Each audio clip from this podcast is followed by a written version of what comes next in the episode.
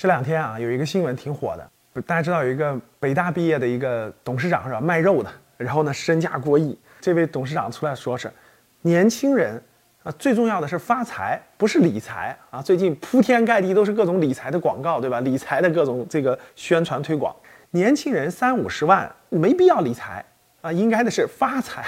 这位董事长的意思呢，其实我是举双手赞成的啊。年轻人没到了理财的地步，理财是符合什么人？理财符合是中年人，家庭也成家了，对吧？也有了自住房了，然后呢，这个事业相对步入了稳定期，对吧？资正常生活的这个资金的周转以外，有额外的资金、额外的资本，有这个理财的需求了，这时候才理财特别重要。